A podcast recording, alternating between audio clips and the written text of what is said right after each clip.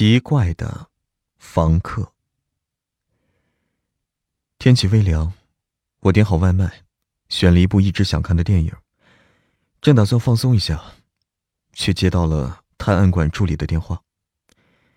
有个女人发现她的未婚夫死在了一间陌生的出租屋里，需要我去现场和警方一起去看看。我打车接上助理后，赶去现场。车子停在了一栋破旧的小白楼前。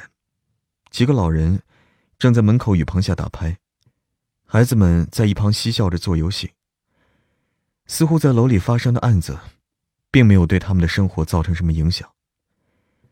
报案女子叫李心如，已经在楼下等我们了。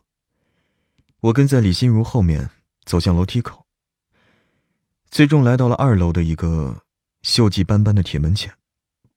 啊，这次的案子比较复杂，麻烦你了，侦探。可以让我看看尸检报告吗？